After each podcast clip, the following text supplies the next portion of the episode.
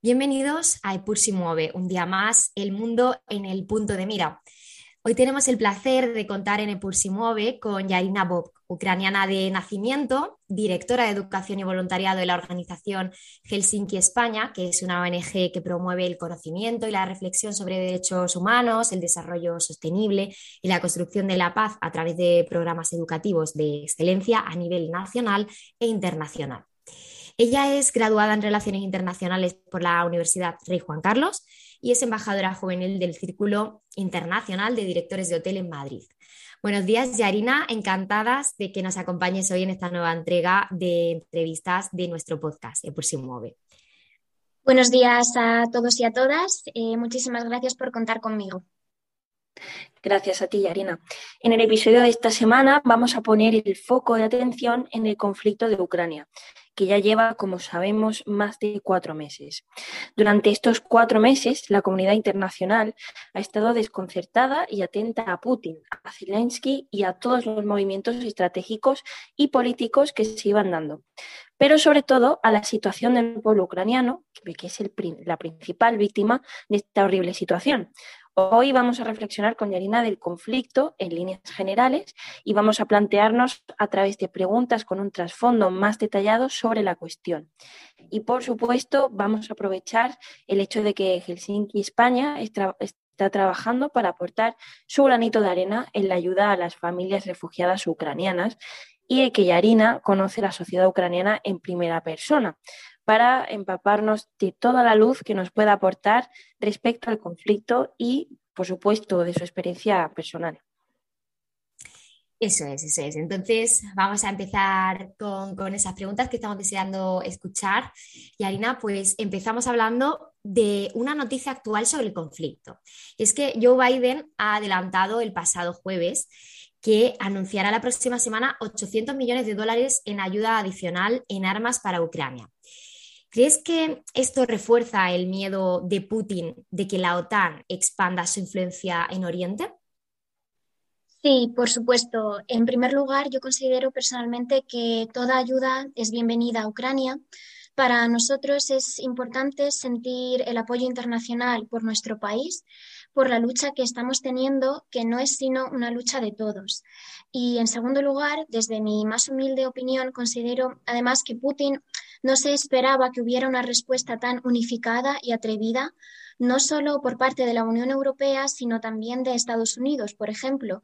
Y el hecho de que estas ayudas se intensifiquen y perduren en el tiempo implica que su miedo crezca y Ucrania se haga más fuerte porque al fin y al cabo, aunque por ejemplo la OTAN eh, no se entrometa de manera directa, es cuestión de tiempo que en cuanto quede involucrado un país perteneciente a la alianza, ésta reaccione y en consecuencia haya una expansión de forma más directa de su influencia en el Oriente. Muy bien, eh, totalmente de acuerdo eh, con tu opinión, Yarina. Y bueno, también por parte del presidente de Rusia, Vladimir Putin, ha denunciado nuevamente que las políticas ucranianas contra la población en la región del Donbass suponen un genocidio y crímenes contra la humanidad. ¿Por qué se usa este pretexto para masacrar al pueblo ucraniano? ¿Y cuál es la situación interna de, este preconflicto? Pues, si me permites, me gustaría responder en primer lugar a la segunda pregunta, eh, ya que me gustaría desmitificar eh, las palabras de Putin, porque la situación interna preconflicto era de un país misceláneo en el que convivían multitud de culturas. Era un país, eh, un Estado pacífico e integrador. Somos así, no aislamos a nadie y desde nuestra creación supimos adaptarnos a las circunstancias. Muchos adoptaron la lengua rusa, esto es bien cierto, y, pero no es que nadie los discriminaba. Jamás hubo intolerancia, éramos un país libre. Y los testimonios de miles de personas rusohablantes de las regiones del este de Ucrania que ahora mismo están sufriendo de las consecuencias del pueblo ruso lo corroboran. En cuanto al por qué el presidente de Rusia usa eh, como pretexto el hecho de que se estén cometiendo genocidios y crímenes contra la humanidad, Solamente se me ocurre eh, que es una estrategia de propaganda, mm, pero considero que no es algo sustancial porque al fin y al cabo estamos observando de nuevo que la población mundial está volcada con nuestro país.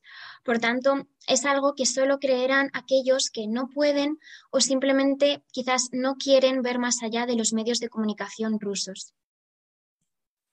Eso es, al final eh, tratamos de un actor internacional muy potente como es eh, Vladimir Putin, que tiene esa capacidad al final de mm, influir inevitablemente e incluso eh, puede llegar a hacer creer su discurso. Entonces, es fundamental, ¿no? lo que nos comentas, tratar de desmitificar esas declaraciones en este caso. Muchas gracias por haberlo aclarado para todos los oyentes. Vamos a pasar ahora, eh, Yarina, al tema de la energía, porque realmente está teniendo un papel central en los entresijos de esta guerra. Hay acuerdos ya entre países miembros de la Unión Europea y de Estados Unidos para poder abastecerse de diferentes fuentes energéticas con el propósito de acabar con la dependencia del gas ruso. Eso hace pensar a muchas personas que la guerra puede resultar muy rentable para ciertos actores. Entonces, eh, ¿qué opinas al respecto? ¿Qué geopolítica energética se va a generar en torno a esta guerra? Un tema que es esencial tratar. Es algo obvio em, que en todo conflicto habrá tanto ganadores como perdedores, pero siempre estos últimos eh, será la población, el pueblo, ¿no? Además, surgen muchas dudas. ¿Realmente se trabajará en una respuesta conjunta para buscar alternativas? Si es así, ¿acaso el estratega Putin no supo ver que su poder y monopolio energético peligraba en caso eh, de entrar en guerra contra Ucrania. Sinceramente está todo muy en el aire y eso es algo que preocupa porque de los actores más afectados por la guerra se encuentra el gigante europeo, el cual depende de Rusia en un 40% con respecto al gas natural e importa un 27% aproximadamente del petróleo. Me gustaría creer que esto pueda ser un empujón no solo para levantar las economías de otros países exportadores de petróleo y gas, como pueden ser, por ejemplo, el Congo, Argelia o Nigeria, sino también para que se busquen otras alternativas eh, y se trabajen en otras fuentes de energía para poder suplir las carencias generadas por la guerra, como puede ser la energía solar, porque estamos observando, sinceramente, las consecuencias devastadoras que está teniendo todo esto y es algo en lo que hay que trabajar y pensar muy bien. Sin duda una visión muy transversal, eh, también hablando de, el potencial que puede llegar a tener eh, todo esto en torno a lo que son las, las renovables. Eh, moviéndonos por otra área más ideológica, eh, quería preguntarte sobre, por ejemplo, Erdogan, Orbán y diferentes dirigentes conocidos por sus posturas iliberales que han apoyado a Ucrania y han instado a Putin a cesar las ofensivas, tal y como lo han hecho también pues, otros dirigentes de la Comunidad Europea, Latinoamérica, Estados Unidos. Entonces, quería preguntarte ¿qué connotaciones ideológicas crees que puede llegar a tener la repulsa hacia la guerra? En un contexto como la guerra, eh, considero que no hay ideologías liberales o iliberales el hecho de que dirigentes como Erdogan u Orbán apoyen a nuestro país, apoyen la contraofensiva que se está realizando y sean conscientes de la cantidad de crímenes de guerra que se están cometiendo en el interior, me hace sentirme orgullosa porque siento que la humanidad existe y que las personas son conscientes y están sensibilizadas acerca de las injusticias que se están cometiendo.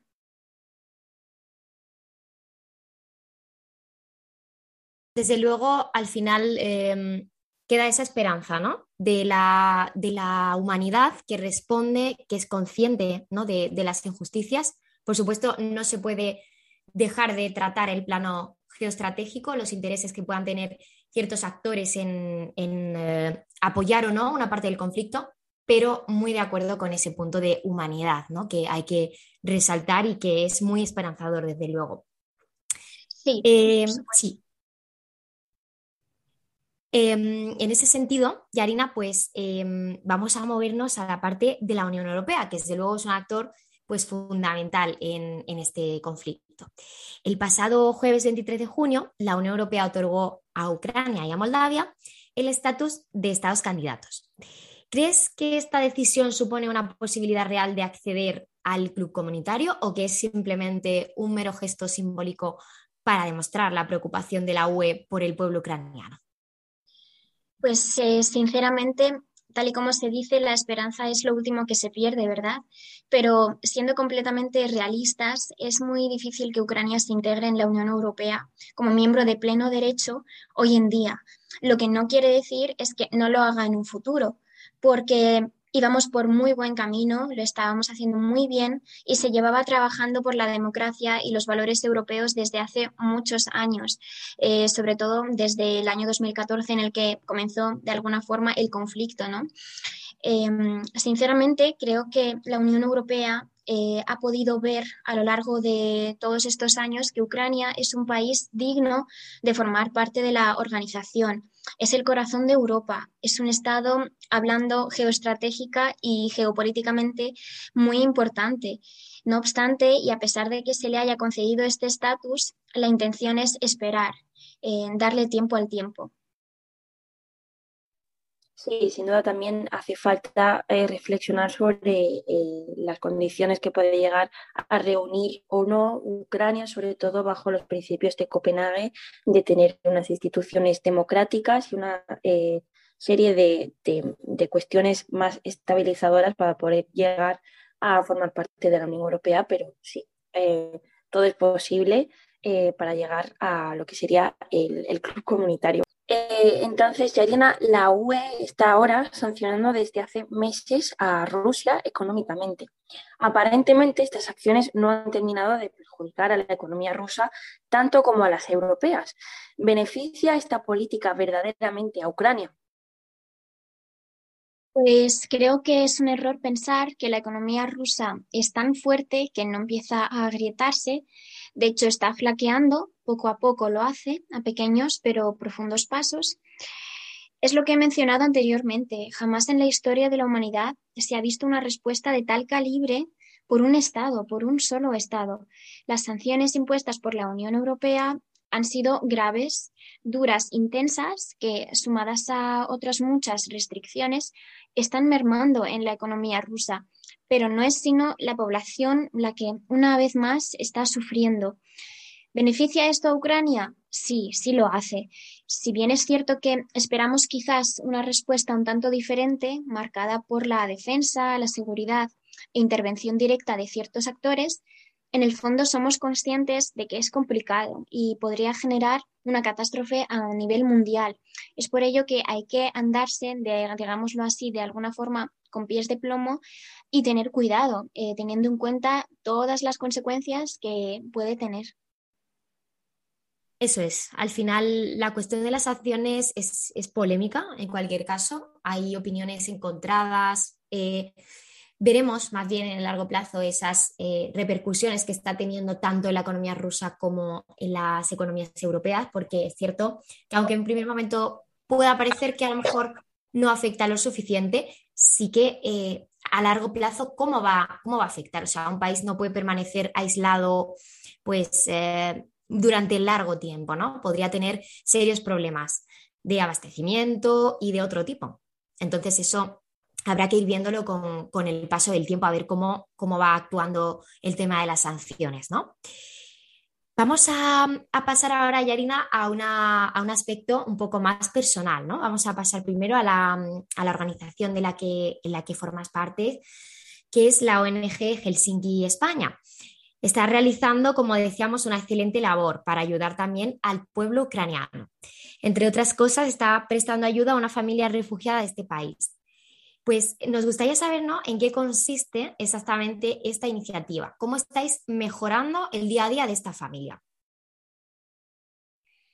Pues como muy bien has dicho, eh, nosotros de parte de la organización hemos acogido a una familia refugiada ucraniana. Actualmente ellos llevan aquí en España cerca de mm, tres meses y mm, pues nosotros siempre supimos eh, que queríamos ayudar, ¿no? Entonces, de alguna forma, eh, pues em, fue un, impulso y, bueno, nosotros con respecto a la organización, eh, estamos ayudándoles en todos los aspectos, eh, intentando satisfacer de alguna forma todas sus necesidades y cubrir todas sus, sus, carencias, ¿no? Todo lo que necesiten para tener una vida normal aquí, eh, nosotros se lo estamos intentando proporcionar. ahora mismo mm, podemos decir que, bueno, ellos son legales aquí, ellas son legales aquí en España, son una familia de tres generaciones de mujeres, una abuelita, eh, su hija y las dos hijas de la, de la, madre. Las dos tienen, bueno, una tiene 14 años y la otra es mayor de edad, tiene 18 años. Entonces, ellas son legales aquí en España, tal y como hemos mencionado. Eh, gracias a nuestra amplia red de contactos, eh, hemos conseguido que, ellas tuvieran un hogar, eh, porque inicialmente, si bien es cierto que han estado acogidas en un hogar eh, de un conocido de, la organización, de una conocida de la organización, pero más adelante sí que hemos conseguido eh, que tras la movilización de nuestros contactos hubiera una familia que nos donara un, piso para que ellas pudieran vivir en él. Entonces cubrimos todo, absolutamente todo, desde ropa hasta alimentos, eh, transporte público. Actualmente la mamá pues em, está trabajando de forma irregular, de forma ilegal, por decirlo así. Eh, pero, pero bueno, está trabajando, está pudiendo ganar un poco su dinerillo y la verdad es que ellas están muy contentas aquí. Si bien es cierto que lo más duro eh, fue para las hijas el tener que abandonar a sus amigos, el tener que hacerse, eh, el tener que ser conscientes de una realidad completamente diferente, el trauma era bastante grande y de hecho hubo un momento en el que nos planteamos incluso eh, acudir a un psicólogo para que pudiera asistirla, sobre todo a la más pequeña, porque estábamos hablando de escolarizarla, eh, que ya está escolarizada eh, y ella se negaba a ello. Tenía un, trauma bastante grande, pero en cuanto ha visto que puede confiar en las personas, en cuanto ha visto que aquí en España tienen oportunidades de futuro y viven bajo un cielo pacífico, por decirlo así, pues se han empezado a abrir poco a poco de mente y la verdad es que estamos muy contentas porque consideramos que hemos logrado eh, grandes avances con respecto a esto, porque implica el hecho de que ellas se quieran quedar aquí, implica que algo estamos haciendo bien, ¿no? De alguna forma. Y, bueno, eso es así un poco en, líneas generales. Seguimos tratando con ellas, seguimos trabajando. Eh, y estamos haciendo todo lo posible porque se encuentren lo más cómodas aquí.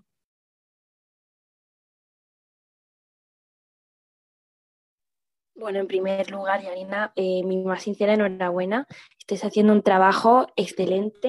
Y bueno, continuando con la cuestión de la ONG, eh, ¿podrías contarnos más también así, en, rasgos, eh, digamos, generales, las tareas diarias de la ONG y si a través de, por supuesto, el conflicto, el trabajo, cómo ha evolucionado?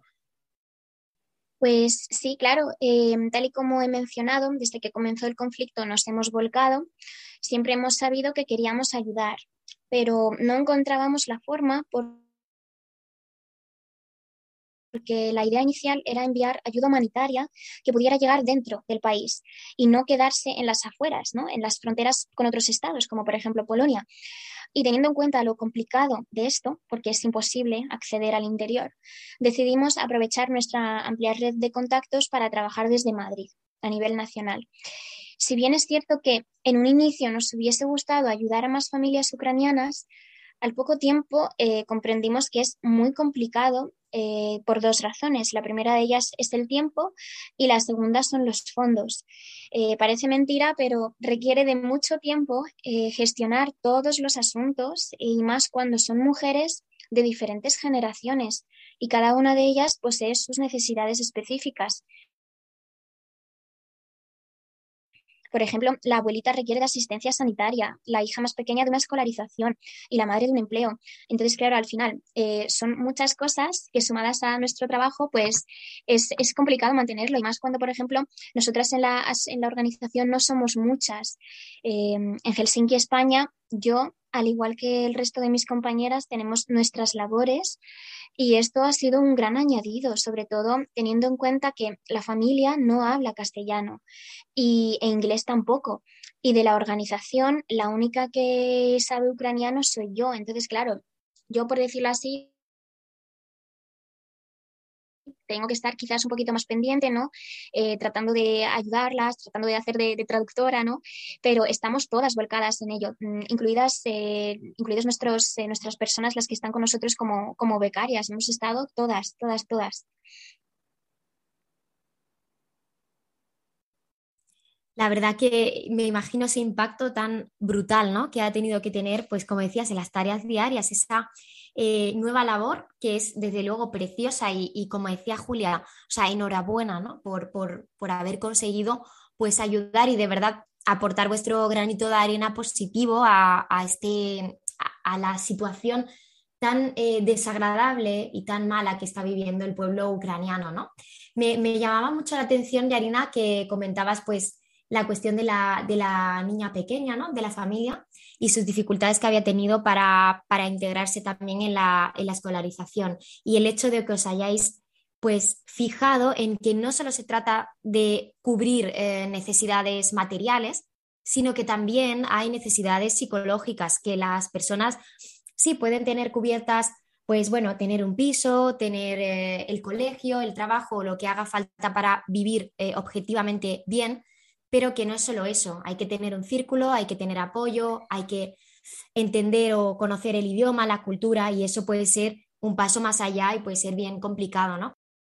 Sí, efectivamente. Bueno, yo eh, he hablado de Helsinki, España, pero eh, Helsinki, España, no solo eh, somos nosotras las que hemos estado trabajando en este proyecto, ¿no? en esta iniciativa para acoger a esta familia ucraniana, eh, porque tal y como mencioné anteriormente, movilizamos a nuestra red de contactos y de hecho tenemos creado un grupo de WhatsApp con personas que están pendientes, que nos ayudan a hacer la compra para esta familia y cubrir otras, otro tipo de necesidades, como pueden ser higiene, transporte público, entre otros entre otras cosas.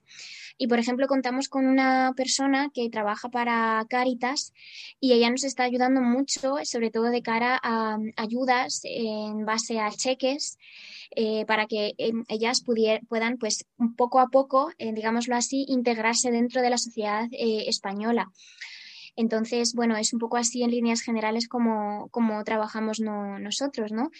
Me gustaría, la verdad, es que trabajar con más familias, tal y como mencioné anteriormente, quizás en un futuro, cuando ya podamos asentar sólidamente a, esta primera familia ucraniana, podamos ofrecer ayuda a otras más. Genial, muchas gracias por darnos una visión interna de, cómo se mueven los hilos dentro de, la organización y, la labor tan magnífica que hacéis. Eh, bueno, ya sabrán los oyentes que eres ucraniana, como se ha mencionado. Eh, ¿Cómo estás viviendo, Yarina, este conflicto en tu esfera personal y familiar?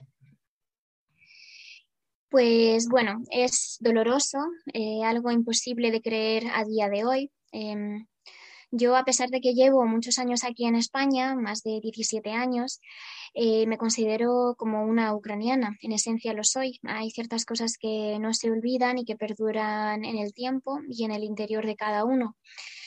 Eh, no me gusta decir lo que voy a explicar ahora, pero también es verdad que nos hemos acostumbrado al conflicto. Al principio estábamos pendientes día y noche de las noticias. Eh, en el trabajo poníamos la radio, en mi casa poníamos la televisión, pero con el tiempo de alguna forma lo hemos normalizado. Es algo que yo creo que ha ocurrido con todos los conflictos latentes hoy en día y no está bien. Es necesario mostrar la realidad, darla a conocer que la población conozca y sepa de las crueldades que sufre la población ucraniana, porque al fin y al cabo ellos están luchando solos por todos nosotros y si en algo podemos ayudar, debemos hacerlo. Me imagino, Yarina, que ha debido ser eh, pues un episodio mm, horroroso y súper duro para, para una persona que está viendo que su propio país pues está en esta situación tan desesperada que obviamente toda ayuda es poca y que te toca totalmente en lo más profundo, en lo más eh, interno, ¿no? Yo, em, la verdad, eh, después de esta magnífica entrevista, me gustaría agradecerte todo lo que nos has contado, todas tus opiniones bien fundamentadas, toda la labor que nos has acercado hoy de tu organización para la que trabajas, Helsinki España, y desde luego ese punto de opinión personal y de, eh, de todo lo que nos has podido, pues eso, aportar luz, ¿no? Eh, que, es, que es lo que, lo que has hecho hoy.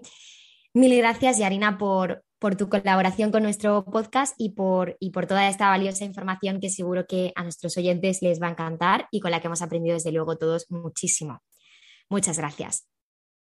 Pues muchísimas gracias a vosotras. Yo espero que con esta entrevista he podido de alguna forma acercar a todos vuestros oyentes a la situación ucraniana y hacer ver un poco lo que está viviendo el, país hoy en día, fuera de los medios de comunicación convencionales.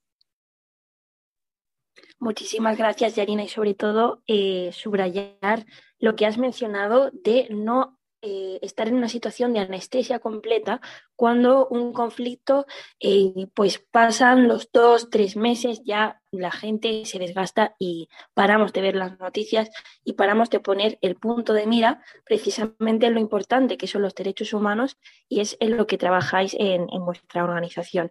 Muchísimas gracias y también agradecer a nuestros oyentes por acompañarnos una vez más en este episodio de Pursi Mueve. Nos vemos la próxima. Muchas gracias.